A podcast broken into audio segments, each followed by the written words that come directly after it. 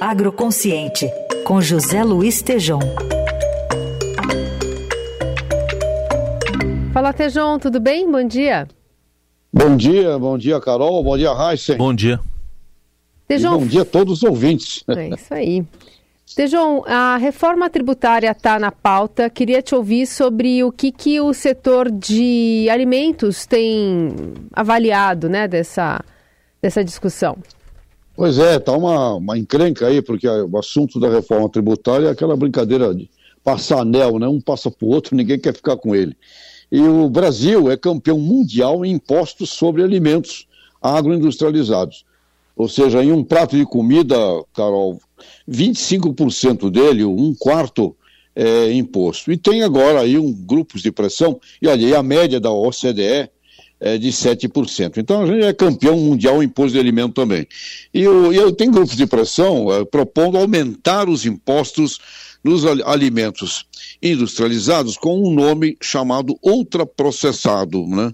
O que é meio, meio maluco isso, porque o macarrão estaria nisso, o misto quente estaria nisso, uma coisa meio maluca. E eu conversei com o João Dornelas, que é o diretor executivo da ABIA, Associação Brasileira da Indústria de Alimentos, que é, por, por sinal, a maior do Brasil. A maior indústria brasileira é a agroindústria. E o João está uh, bravo com esse assunto e fez um depoimento aqui, contou para nós, da Eldorado, a visão dele. Podemos ouvir o João Dornelas, por favor? A gente tem uma situação que, nesse momento de reforma tributária, a gente imagina que os nossos parlamentares deviam olhar com muito carinho no sentido de tentar colocar alimento mais barato na mesa do brasileiro. E qual alimento? Para nós, todo alimento tem valor. Não precisa separar um ou outro. Tem gente que fala ah, só a cesta básica, os outros alimentos não. Até por incrível que pareça, me chama muita atenção, grupos de pressão e entidades que deveriam defender a sociedade, defender o consumidor, estão pedindo aumento de alimentos.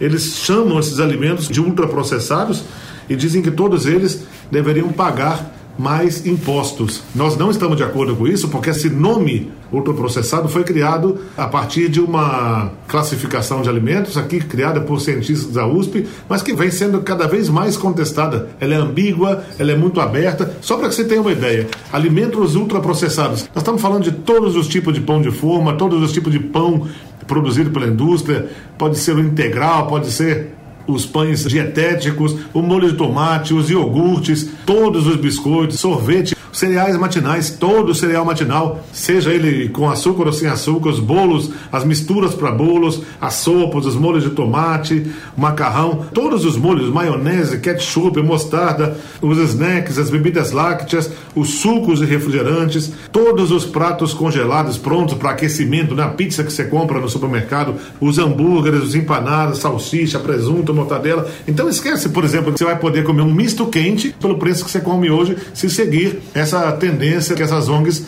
estão solicitando. Porque quando eles falam que tem que aumentar os impostos, eles não falam a verdade que está para o final das coisas. Eles tinham que dizer o seguinte: o consumidor vai ter que pagar mais se quiser comer isso. Misto quente é pão de forma, é presunto e é queijo. Então ele é um produto feito com ultraprocessados, segundo essa classificação que vem enfrentando cada vez mais críticas na comunidade científica internacional. Só para que você tenha uma ideia, o pão de queijo, se você fizer um pão de queijo em casa, ele é bom, segundo essa classificação, não tem nenhum problema, mas se a indústria pegar a tua receita, fizer na fábrica, embalar e congelar para que você possa comer no supermercado, aí ele já se torna ultraprocessado. Pois é, então, Carol Reis e ouvintes, é a briga dos impostos, viu? a derrama passar por outro.